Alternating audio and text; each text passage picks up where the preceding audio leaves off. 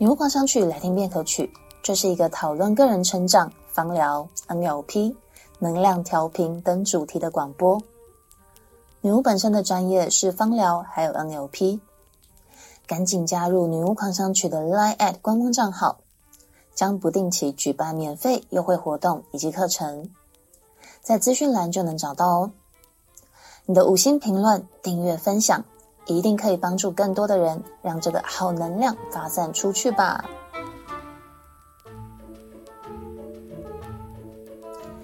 嗯，最近我听到有一个朋友在聊天的时候跟我说，呃，每一次啊，我在买东西的时候，店员跟我说这个东西多好用，多好用，其实都没有办法打动我。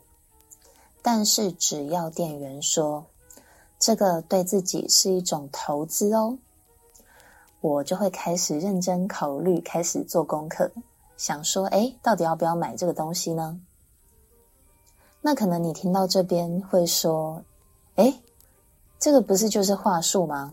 他们这种卖东西赚钱的，一定都会想很多这种说法啦。嗯，当然这样说也没错，但不可否认的，呃，有一些事物呢，拉长远来看，或许真的能让你增值。那我们的确也需要学着判断要不要花钱，要不要开始，不是吗？呃，我最开始听到投资自己的这个说法是在呃很久以前，啊、我在逛街的时候，走在路上，有那种卖抗痘保养品的店员，大家应该都有遇过这种推销吧？那那时候我还蛮年轻的，那也曾经被。明明皮肤看起来就不怎么样的店员说服，然后买了一堆，呃，不是很适合自己的保养品。呃，可是后来呀，随着 年纪也慢慢多了嘛，那判断能力当然也要跟年纪一起有所长进嘛。我其实还是会听到，我其实还是会听到投资自己的这种销售话术。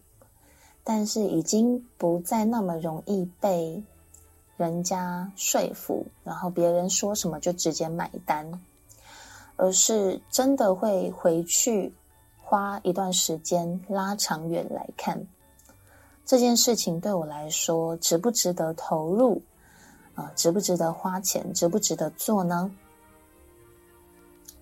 那其实我这个人啊，从小对钱本来是没有什么太大的感觉的。是后来到念大学的时候，我那时候一边念设计学校，然后一边听到我妈很常跟我抱怨说：“哎，家里炒股票，嗯、赔了很多钱。”那从那一刻开始，嗯，我对买东西跟花钱这件事情才开始比较有感觉，开始会想说：“哎，我要花吗？这个东西贵不贵啊？”那我人生中第一次真的花自己的钱，然后花的金额比较多的消费，其实就是学芳疗这件事情。那学芳疗，我不是单纯买精油那种哦，我是真的，嗯，花时间上课，然后考证照，把整个植物完整的概念学会。嗯，不过老实说，其实我当初在学芳疗的时候，也没有在想说这个东西能不能算是一种投资，或是增值贬值。然后当时，嗯，在讲课的那个老师也没有用呃什么这个其实是投资自己这种话术来成交我，其实都没有，甚至我当下存款都还不到五万块。那听到这边，你会问说：“诶，那你那时候怎么会想要花钱去上课呢？”老实说啦，其实我自己真的也忘记了。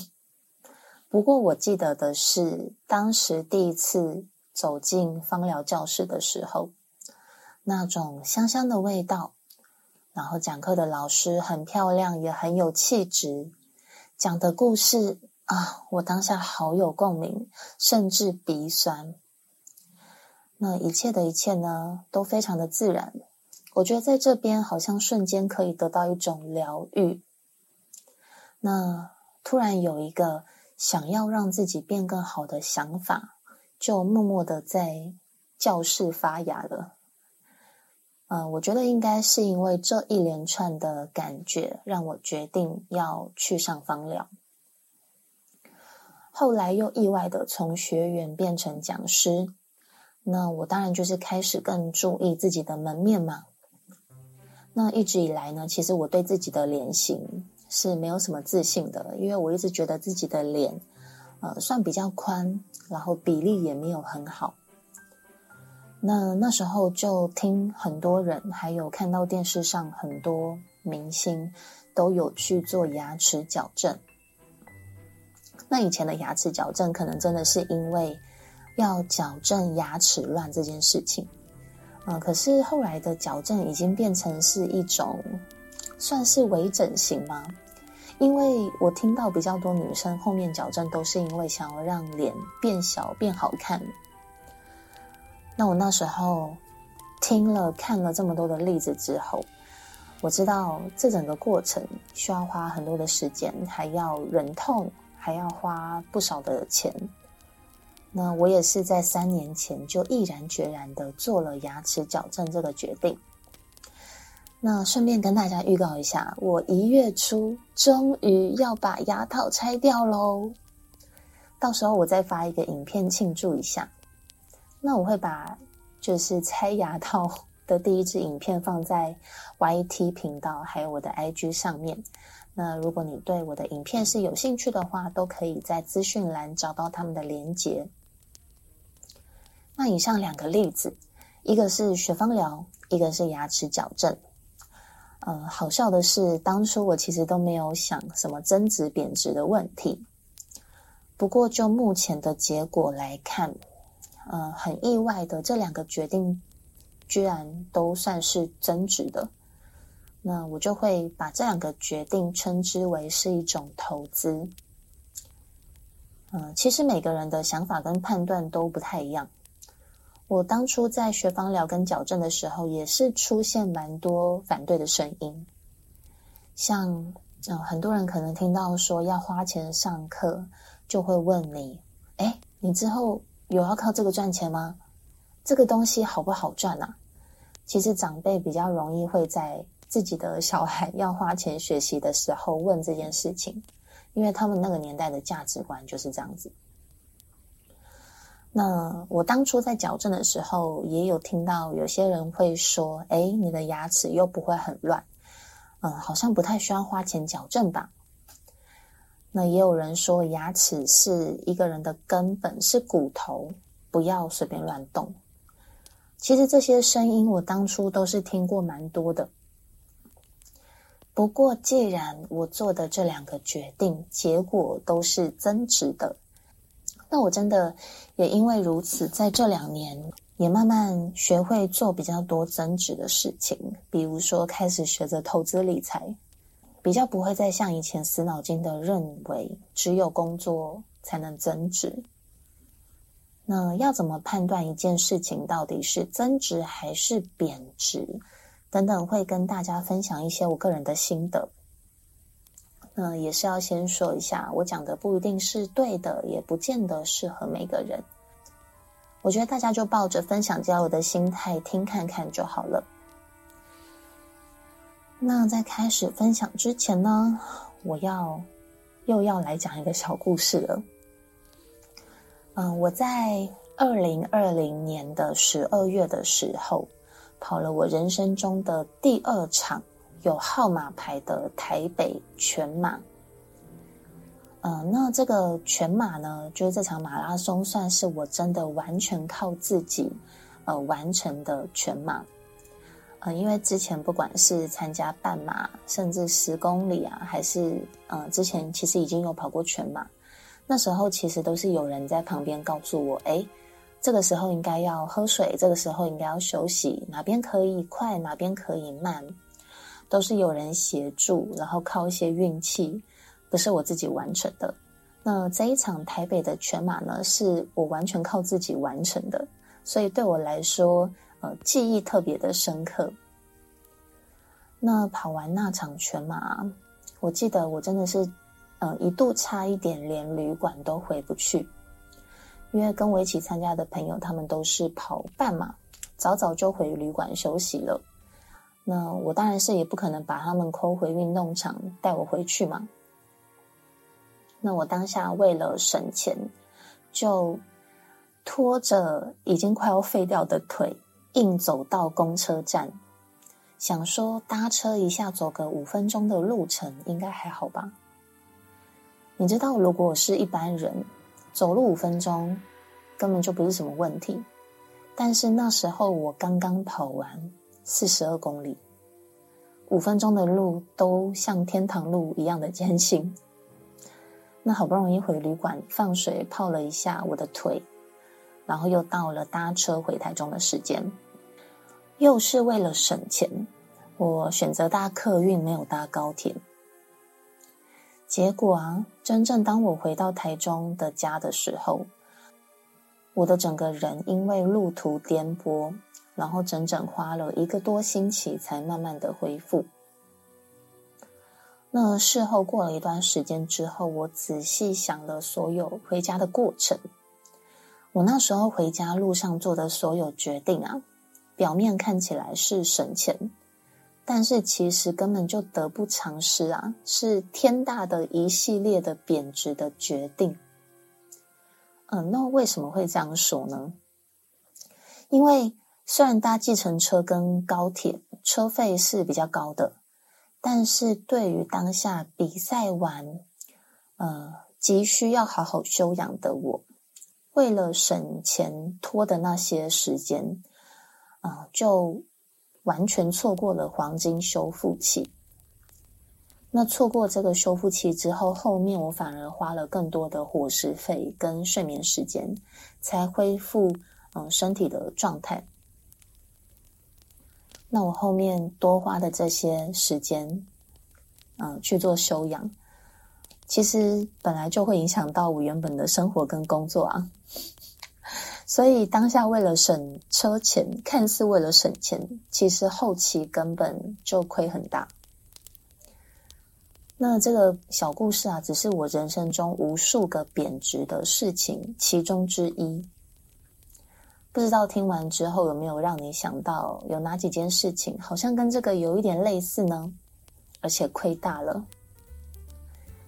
嗯，等一下我会整理几个目前我在做任何事情的时候，嗯，要怎么判定这件事情对自己来说是增值还是贬值，要不要做呢？的一些参考哦。工商时间。如果你想体验好玩又专业的芳疗，请听看看这个广告。绿光人嘴巴上含泪，但实际上根本闲不下来。摸摸他们的肩膀，一定硬邦邦。薰衣草就是最需要的按摩植物。蓝光人不管话多不多，都有看破不说破，收集了很多秘密的本领。啊嚏啊嚏！容易有过敏的蓝光人，罗马洋甘菊就是你的好朋友。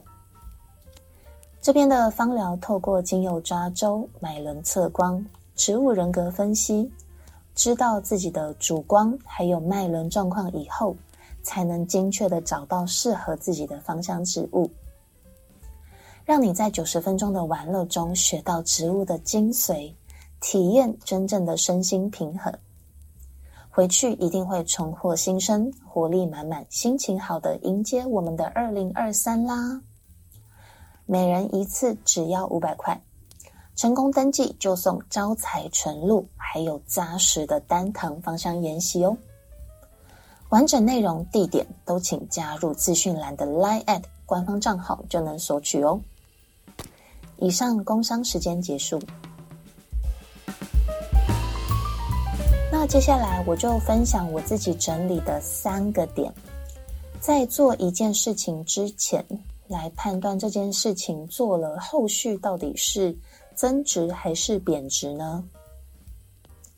那第一点呢，我会用时间来判定，请你至少，嗯，时间最短要拉在至少一年，一年以后甚至更久。你自己在意的点有没有因为做这个决定一年之后都有所改善呢？如果我做这件事情一年之后对我的影响是让我呃更健康、情绪更稳定、资产更多、能力更强，或是知名度更高等等的，那这件事情我就会判定是增值。举个例子来说，嗯，我听过很多人都说旅游可以开眼界，格局会不一样。这个我当然是相信的。有出国走过世界的人，的确有机会思想会更辽阔。但是老实说，我真的观察下来，其实大多数出国玩行程，大部分都是吃吃喝喝，或是嗯，当下可能一个氛围就花了很多你回国以后会后悔的钱。而且旅途中一定就是有一些朋友是那种不知道为什么，但是会一直很鼓励别人花钱的人。那这些人出国玩回来以后，我听到大部分的分享也都是东西很好吃，然后哪边很好买、很好逛，风景很漂亮。但是之后呢，呃，自己的工作跟生活或是资产状态几乎没有什么不同。这样单纯只有玩乐的选项，一年之后。呃，不会因为出国玩这件事情有什么变化，在我这边我就会把它归类在算是比较偏贬值的选项。嗯、那有一个例外啊，就是除非我自己有什么特别想要参考的做法，我一定必须得要出国亲身体会或是亲眼看到，回国以后我才能开始着手要规划的相关事项。那出国行程之中穿插一些玩的部分，嗯、这个我就会觉得说是增值的。不然，其实我自己的话，目前不会想要定每一年一定要出国这种目标。嗯、而且老实说，我觉得在现在这个年代啊，资讯、呃、很方便，超级发达，你需要什么东西也不一定需要你亲身出国考察才可以了解。嗯，出国走一走，出国玩这个选项，我可能，呃，会在好多年以后，可能才会有这个想法吧。其实我从小就有很多出国的经验。那长大以后，大概在嗯、差不多二十五岁的时候，我也有自己跟朋友去日本玩过。但是这些出国的经验，我个人是觉得，目前为止我还没有体验到什么有让我成长或是觉得很有用的地方。我只记得小时候大人出国就花了很多钱，然后我自己出国也花了很多钱，但是那些钱买的东西甚至都，嗯，回国之后留不到一年。那像刚刚提到的矫正，好的，我很确定一年之后我的脸会变小，牙齿会更整齐，然后也会影响到我的口条跟咬字。那这几个点刚好都是我自己本身想改善的，也很在意，所以牙齿矫正这件事情对我来说就是增值的，不用想太多的决定。那当然，每个人的价值观都不一样。如果你是想要参考我的这个以至少一年后的方法来当做是一个准则，那重点就是一年之后你自己在意跟想改善的点。做现在这一个决定会有所增长或改善吗？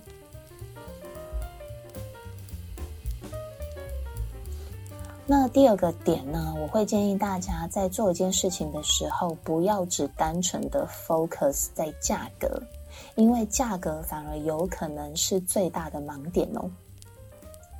除了刚刚跟大家分享的，我去台北跑完全马，为了省钱。错过黄金修复期的例子以外，其实生活中有很多琐碎的事情都是价格的坑。拿最简单的卫生纸来说好了，这种消耗品啊，我自己跟身边的人都买过那种便宜到不可思议的卫生纸。嗯，那别人我是不知道，但是我自己的感觉是，便宜的卫生纸呢，不是嗯太薄。不然就是面积太小，你一次呢，可能原本你只需要用一张，但是这种便宜的卫生纸，你就一次会用掉好几张才够。那用完一包的消耗速度，其实跟你呃原本预估的捡到便宜，可能消耗的还要再快一点。那还有吃东西，其实也是，我不会刻意会经常去花很多的钱吃很好的食材。但是也不会为了省钱去吃太便宜的东西。嗯，我自己观察下来，便宜的东西吃完以后会有两个感觉。第一个就是你可能明明吃很多，但是很奇怪哦，就是不会饱，不会有满足的感觉。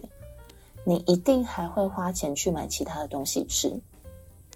那第二个是长期吃太便宜的食材。久了，身体健康可能会出一点问题，那以后就可能要花更多的医药费跟时间来恢复健康。我自己个人是很认同健康是财富的一种，因为不健康，你根本什么事情都不用做了。那有一些东西呢，是一开始价格就不便宜，但是你真的可以用很久，也不需要再花钱买。甚至之后还可以帮你增值哦。比如说，我有买过几件比较贵的衣服，那这些衣服呢，无论是版型还是材质，不仅不会有什么流行上的问题，不会退流行。那我在工作跟日常的场合也都经常穿，甚至有一些衣服都已经几十年了，询问度都还是蛮高的。那有一些三 C 产品其实也是。我自己目前有用过很多牌子啦，但是用下来，个人觉得苹果对我来说还是最顺、最好用的，也最保值。所以虽然苹果的东西都比较贵，但是因为我用的很顺畅，也很符合我的工作需求，所以我还是会买，就是苹果的三 C 产品。那第三点呢，就是如果这件事情能让你嗯，争取到更多的时间，那就蛮值得做的。多出来的时间，你还能做更多增值的事情。嗯，有一次呢，我带猫咪去看医生，那我打开手机以后，我就发现，诶，那个现在的 Uber 有专门可以载毛孩的专属选项，就是可以很舒服的坐车去看病啊。那因为我自己是没有车的，那以前看病的话都是骑车载猫咪，可是其实猫咪对声音还有环境都很敏感。那如果情绪不好、容易紧张的话，其实对病情呃不好的影响是更多的。所以之后只要有需要的话，我都是叫车载宠物，一方面还蛮快的，然后一方面猫咪也比较稳定。那经过那一次的，就是宠物坐车的经验之后，嗯，我真的感觉是蛮好的。因为以前骑车载猫咪回家都要花很多时间在安抚猫咪，可是如果他们是坐车回家以后，其实只会躲一下下，就会正常开始出来放松的活动了。那我就可以把省下来的那些时间做更多的广播。更多的影片，还有看更多对工作有帮助的书。